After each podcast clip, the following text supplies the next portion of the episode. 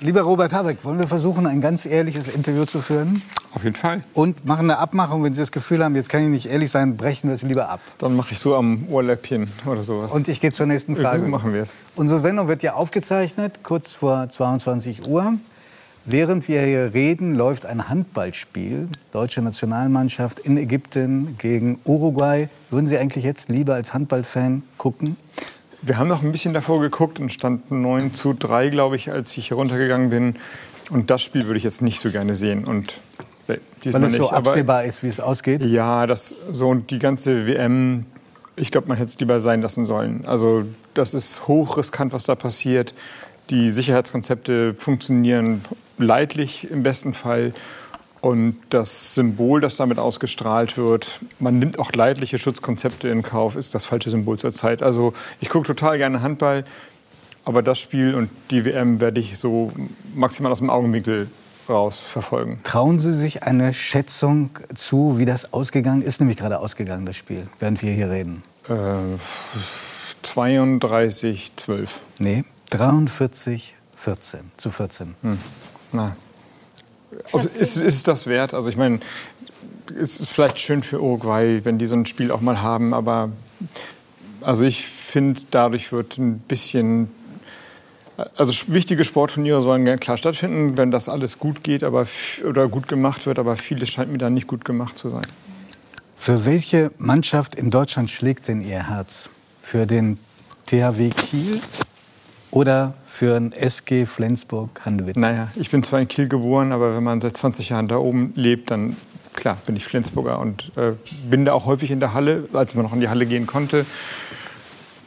Axel hat das gerade gesagt, seine Tochter spielt Handball, dann weißt du das ja, ist schon ein sehr leidenschaftsintensiver oh. Sport. Ist schon Und ein harter Sport. Ja, ja. Und also klar. Weil Sie gerade leidenschaftsintensiver sagen, was sind Sie für ein Fan? Sind Sie eher ein Stiller oder einer, der auch Ich habe mir aus sich angewöhnen müssen, ein bisschen stiller zu sein. Warum? Warum ja, weil ich, ich meine, steht dann, Flensburg ist deswegen, es das heißt Hölle Nord, die Halle, also als sie noch eine richtige Halle war, weil sie die größte Stehtribüne der Bundesliga hat. Das heißt, die eine Seite, da stehen die Leute, das ist wie englisches Fußballstadion, es ist sehr intensiv, und ist sehr dicht dran und es ist eben der intensive Sport und man ist da, um zu brüllen.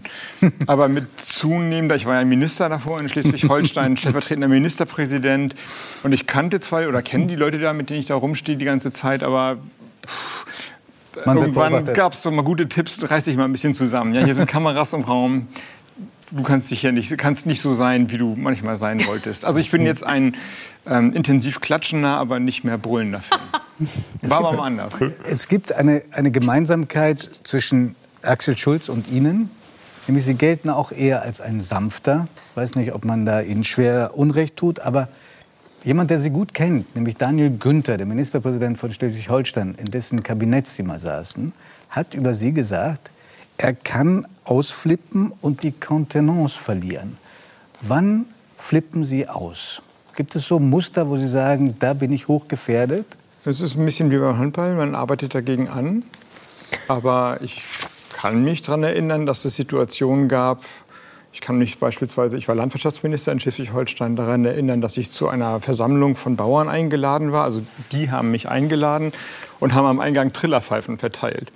Und dann bin ich auf die Bühne gegangen und alle haben ihre Trillerpfeifen rausgezogen und trillerten. Und dann hatte ich schlechte Laune und habe die das auch spüren lassen. Da das, Na, das ist ja noch nicht Ausflippen. Das ist ja noch nicht Ausflippen. ich habe das jetzt untertrieben mit schlechter Laune und okay.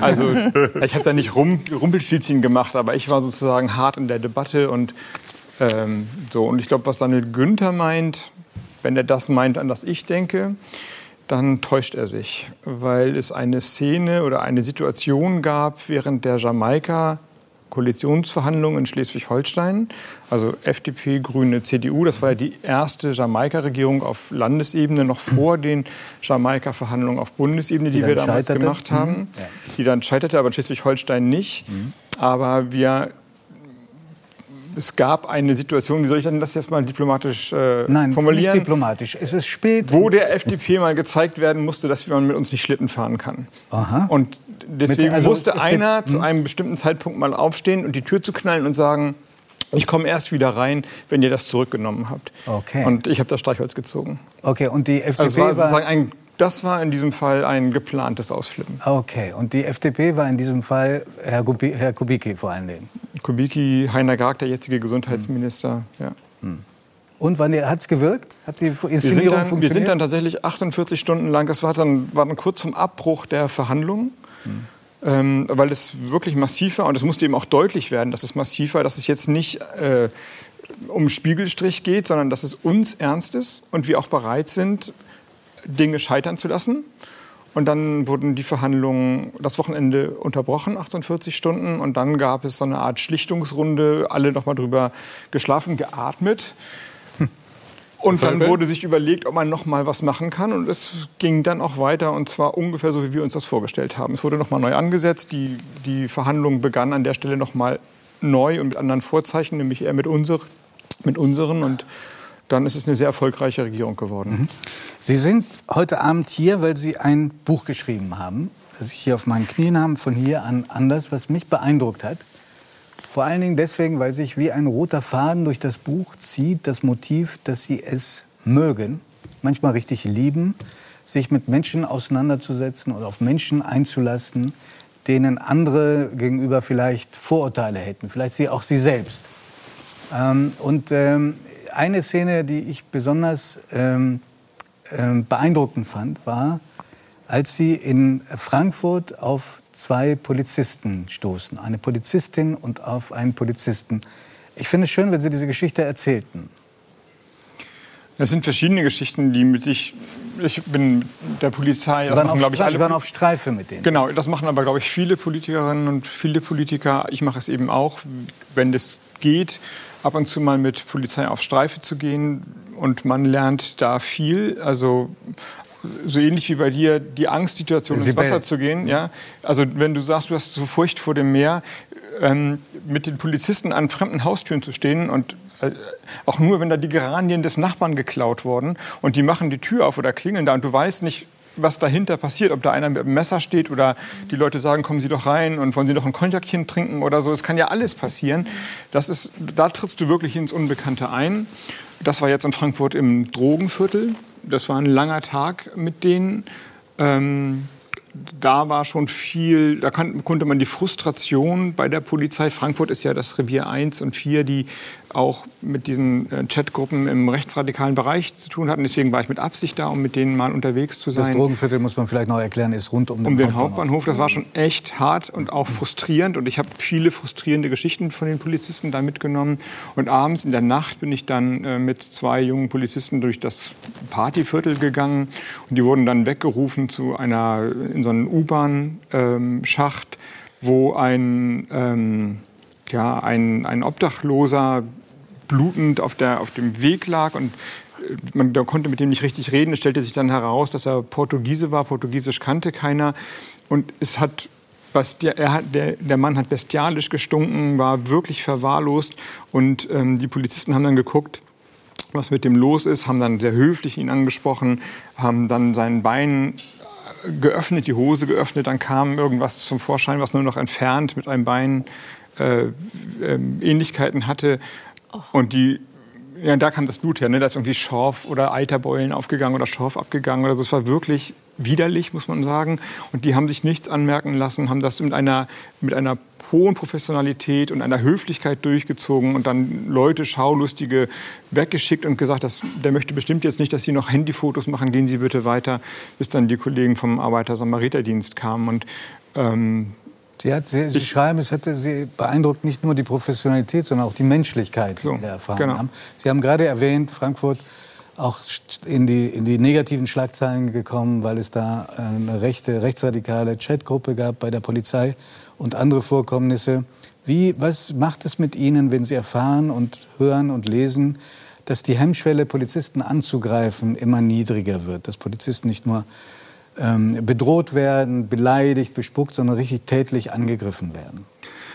Ja, wie eben schon gesagt, wenn man die Menschen, wenn man vergisst, dass jeder als Mensch unterwegs ist und mit denen unterwegs zu sein, erinnert das, macht das natürlich noch mal deutlich, sondern nur noch System, Systemfiguren sieht, ähm, dann, dann kann eine Gesellschaft nicht funktionieren. Auch und in dem Hass, der sich aufbaut gegen die Polizei, gegen Andersdenkende, Andersgläubige, gegen Rass, also mit rassistischen Vorurteilen und so weiter, Politiker. siehst du eben keine Menschen. Das ist bei der Polizei festzustellen, dass man nur noch sozusagen die Charaktermasken hat man so gesagt. der Bullenstaat und die Verkörperung in Anführungsstrichen sieht, also nicht mehr das Individuum dahinter, aber natürlich auch ähm, in, in anderen Formen von Diskriminierung und und ich versuche, also was das mit mir macht als Politiker, ich bin ja nicht nur Beobachter und ähm, Szenen- und Anekdotensammler, sondern ich bin als Politiker, ich muss ja versuchen, dagegen eine Lösung zu finden.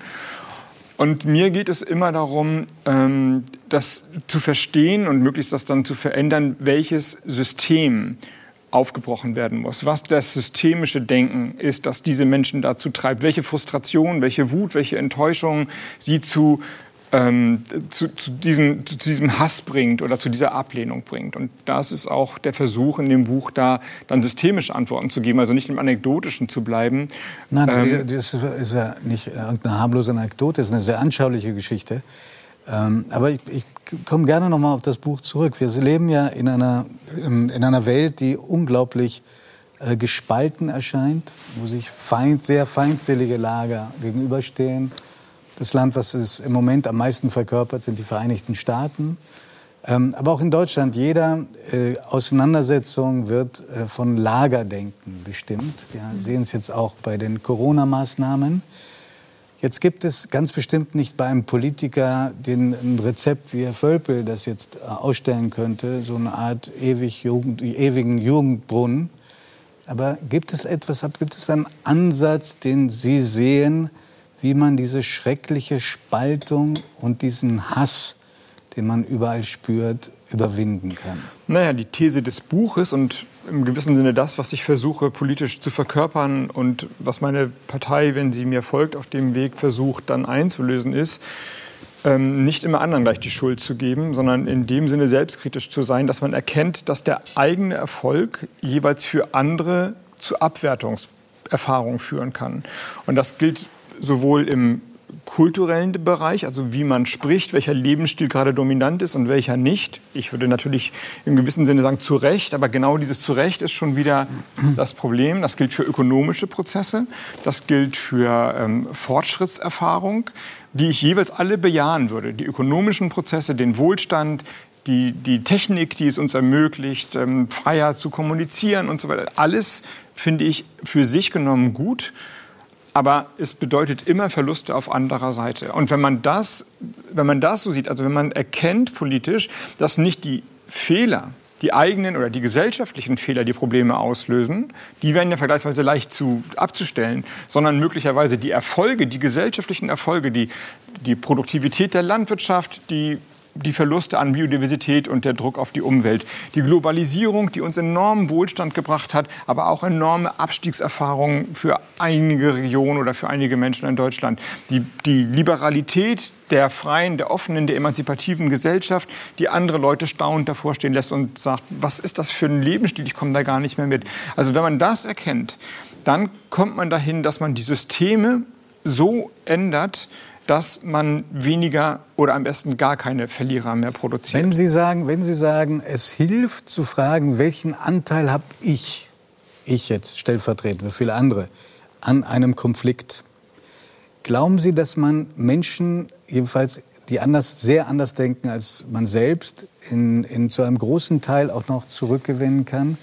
So wie, wie jenen Mann, der Sie mal im Regionalzug hier im Norden wild beschimpft hat?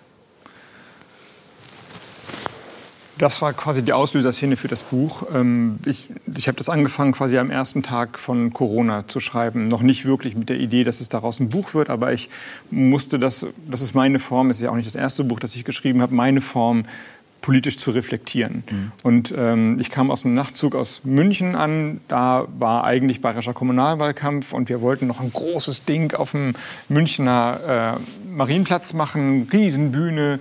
Und da, wo Bayern München sonst feiert, jetzt auf einmal die Grünen. Das war so das Ding, alles abgesagt. Nachtzug, der Nachtzug war eigentlich ausgebucht. Ich war alleine im Nachtzug. Da hatte man schon das Gefühl, dass so ein bisschen irgendwas ist hier anders.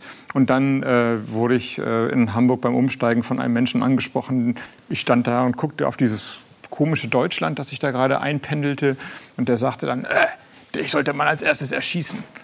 Und ähm, da kam dann vieles zusammen. Also ich meine, es ist jetzt nicht das erste Mal, dass die Leute mich doof finden, aber diese merkwürdige Stimmung, hier passiert was und was passiert eigentlich mit dem Land und dann das Persönliche angesprochen werden. Nee, ich, meinte und ich nicht glaube, diese, ich meinte nicht diese Szene, sondern Sie haben es auch mal erlebt im Zug selber, dass Sie beschimpft worden sind und da sind Sie und zu Ihrer ganz großen Überraschung verteidigt worden. Ja, ja, da, da, das war gar nicht mein zu tun. Also da saß ich dann irgendwo im Zug und dann setzte sich jemand neben mich, erkannte mich. Also ich saß zuerst da, dann kam der neben mich, setzte sich dahin und sagte, oh, da sitze ich ja genau dem Richtigen. Ich finde Sie und fing an zu schimpfen und hörte gar nicht wieder auf. Und dann sagte er irgendwann, bitte gehen Sie weg, ich kann Sie nicht mehr ertragen. Und dann habe ich gesagt, naja, gehen Sie doch weg, ich war zuerst hier. Und das ist ja unverschämt und so. Und dann fingen die Umsitzenden an, auf einmal mit dem Mann zu diskutieren. Und das war eine starke Erfahrung, weil ich gar nichts mehr machen musste und die Leute sich dann... Wie ist die Szene ausgegangen? Der ist gegangen. Die haben dann irgendwie vier, fünf Leute haben auf ihn eingequatscht und, und sagten, lassen Sie mal den armen Mann in Ruhe, der will doch nur lesen. Und die, er war zuerst da. Mhm. Und können Sie nicht ein bisschen höflicher sein? Und was ist eigentlich Ihr Problem? Wollen Sie nicht über was Sachliches reden? Das wird Ihnen Herr Habeck bestimmt beantworten. Und dann ist er irgendwann gegangen. Und ist Ihre Erfahrung, dass man Menschen dieser Art auch noch umstimmen kann? Bis zu einem gewissen Grade, mhm. glaube ich. Es setzt natürlich immer voraus, dass man irgendwann auch in der Gegnerschaft einen halben Schritt weggeht von seiner Position und quasi wie von außen drauf guckt auf den Konflikt. Das geht aber irgendwann auch nicht mehr. Also bei sozusagen bei Menschen, die sich genau von dieser Diskurspolitik, von, von dem Reden, von dem mal einen Abstand nehmen, verabschiedet haben, die also nur noch zur Gewalt wollen, sagen wir die Demonstranten, die das Kapitol gestürmt haben in, den, in Washington oder ähnliche Leute, die sind dann einfach nur noch Gegner. Das ist dann so und die brauchen die müssen dann wahrscheinlich eben mit den staatlichen Mitteln von Ordnungsrecht und, äh, und Grenze behagt werden. Aber mhm. bis dahin baut sich ja vieles auf. Vieles, was Sibyl er erzählt hat, vieles, was, was, was wir in den sozialen Medien erleben. Und da, glaube ich, gibt, ist noch nicht alles verloren. Ich, und ähm, auch was, wie, wie, wir andere darauf reagieren. Genau das, dass halt andere gesagt haben, das ist einfach nicht akzeptabel, was, was du hier machst zu dem, zu dem Mann, der im Zug einfach so rumgepöbelt hat und ja.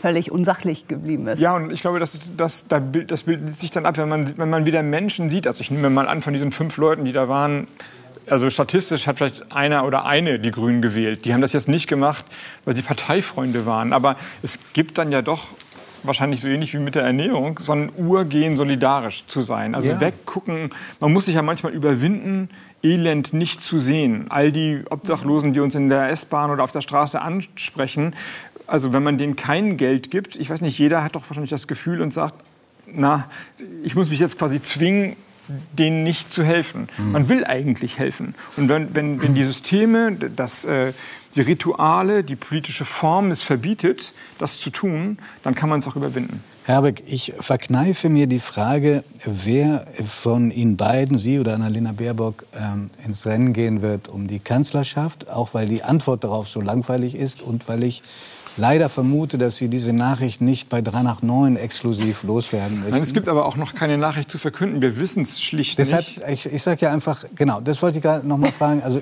ich, äh, Sie, Sie, untereinander wissen Sie es auch noch nicht. Nein. Beziehungsweise, nein, also nein. Und, und die, die, die, naja, die ganze, das ist ja nicht Ahnungslosigkeit und äh, äh politische Dummheit oder Eitelkeit von beiden, sondern wir wollen es auch noch gar nicht wissen, weil die politische Frage ist doch, worüber diskutiert Deutschland im Sommer? Vielleicht schon ab Ostern. Im Frühjahr haben Sie gesagt. Im Frühjahr, Im Frühjahr ja, ja. Es gibt Jetzt natürlich einen Anlauf. Nein, ja, aber die politische Frage ist ja, hm. wir werden im Frühjahr quasi entscheiden müssen, worüber Deutschland im Sommer diskutiert und im September abstimmt. Verstehe ich. Aber reden Sie untereinander mal um, um dieses, über dieses Thema oder ist das so der weiße dauernd. Elefant? Nein, dauernd. Dauernd. Auch wer besser geeignet wäre? Wir sagen uns gegenseitig, was unsere Ängste und Stärken sind, ja. Okay. Und, und auch alles, was wir in den Medien jetzt immer als große Erkenntnis lesen. Annalena ist eine Frau und Robert ist ein Mann. Das ist uns schon vorher aufgefallen, in der Tat. Und es ist sozusagen Grundlage unserer Gespräche gewesen.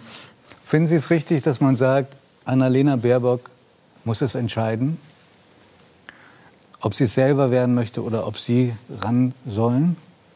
Hm, das ist nicht das, wie wir es diskutieren. Und auch nicht, wie wir die letzten drei Jahre gearbeitet haben.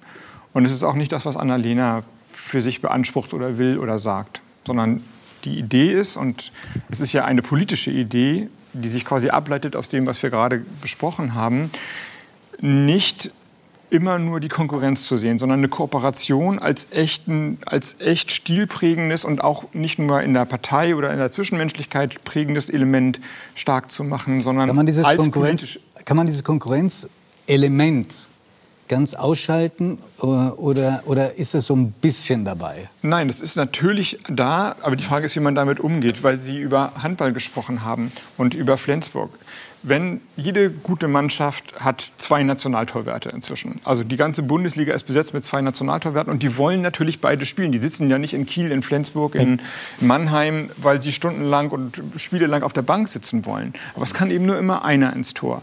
Und wenn man, wenn eine Mannschaft gut funktioniert, die werden trainieren und die werden in den Trainingseinheiten versuchen, den anderen zu überbieten und so weiter. Aber wenn es gut läuft, freuen die sich über die Bälle, die der andere hält und geben sich sozusagen, wenn der Gegenangriff läuft, halten die sich die Wasserflasche hin und schlagen sich ab. Mhm. Und natürlich gibt es in dem Sinne eine Konkurrenz, dass man an sich arbeitet, besser wird, versucht in den Debatten gute Punkte zu setzen, aber nicht eine Konkurrenz um, äh, es kann nur einen geben und okay. sich wegzuweisen. Verstanden. Bei, der, bei meiner letzten Frage können Sie komplett entspannen, weil es nichts mit den Grünen zu tun hat? Ich bin total entspannt, nein, nein. aber die Pointe ist ja, ja, also ohne Konkurrenz wäre, das, wäre es ja langweilig und auch nicht interessant. Die, spannend wird es doch erst, wenn Konkurrenz nicht zum stilprägenden Merkmal wird. Wenn man mit Konkurrenz ähm, entspannt umgeht, freundlich umgeht. Und das, okay. und, und, und, das beherrscht. Ich finde es find schön, dass Sie sagen, die Konkurrenz ist da, aber sie zeigt nicht ihr hässliches Gesicht. Es, sondern man kann es in was Konstruktives umwandeln? Ja nicht nur kann, sondern das ist das, also ich meine, ähm, Nein, so, okay. so, funktioniert, so funktionieren erfolgreiche Redaktionen wahrscheinlich. Und, ähm, Mehr oder minder. Ich weiß nicht, haben Sie eine Konkurrenz zueinander? Nein, wir lieben uns Nein, nur ausschließlich. Heiß und innig. Immer. Aber, aber wir müssen auch aber entscheiden, wer von uns beiden es wird, weißt du? Ihr seid doch politisch korrekt. also, Herr Rabeck, meine, meine wirklich unverfängliche Frage war einfach, äh, was glauben Sie, wer wird morgen neuer Parteichef bei der CDU? Wenn Sie sagen Glaubing, dann glaube ich Laschet. Glauben Sie, und ich, wen wünschen Sie sich? Das ist mir völlig wurscht. Echt? Nehmen Sie, es kommt. Ja. Wer wäre denn für Sie angenehmer? Das ist nicht die Kategorie, in denen ich denke und in denen wir das Mit diskutieren. Wem könnten Sie besser arbeiten in einer Koalition? Also, weil Sie gerade Daniel Günther angesprochen haben, der jetzt bestimmt also ein Freund von mir ist, würde ich sagen, und ein, der, der beste CDU-Ministerpräsident, den sich Grüne wünschen können. Aber im Wahlkampf 2017, bevor wir dann, bevor ich mich dann äh, das Streichholz ziehen musste und dann die Tür schlagend rausgegangen bin und sich alle eines Besseren besonnen haben, hat die CDU in Schleswig-Holstein unter dem Spitzenkandidaten Günther noch eine Schweinefleisch Pflicht in Kitas gefordert. Mhm. Oder wollte, dass die Abschiebungen in Schleswig-Holstein live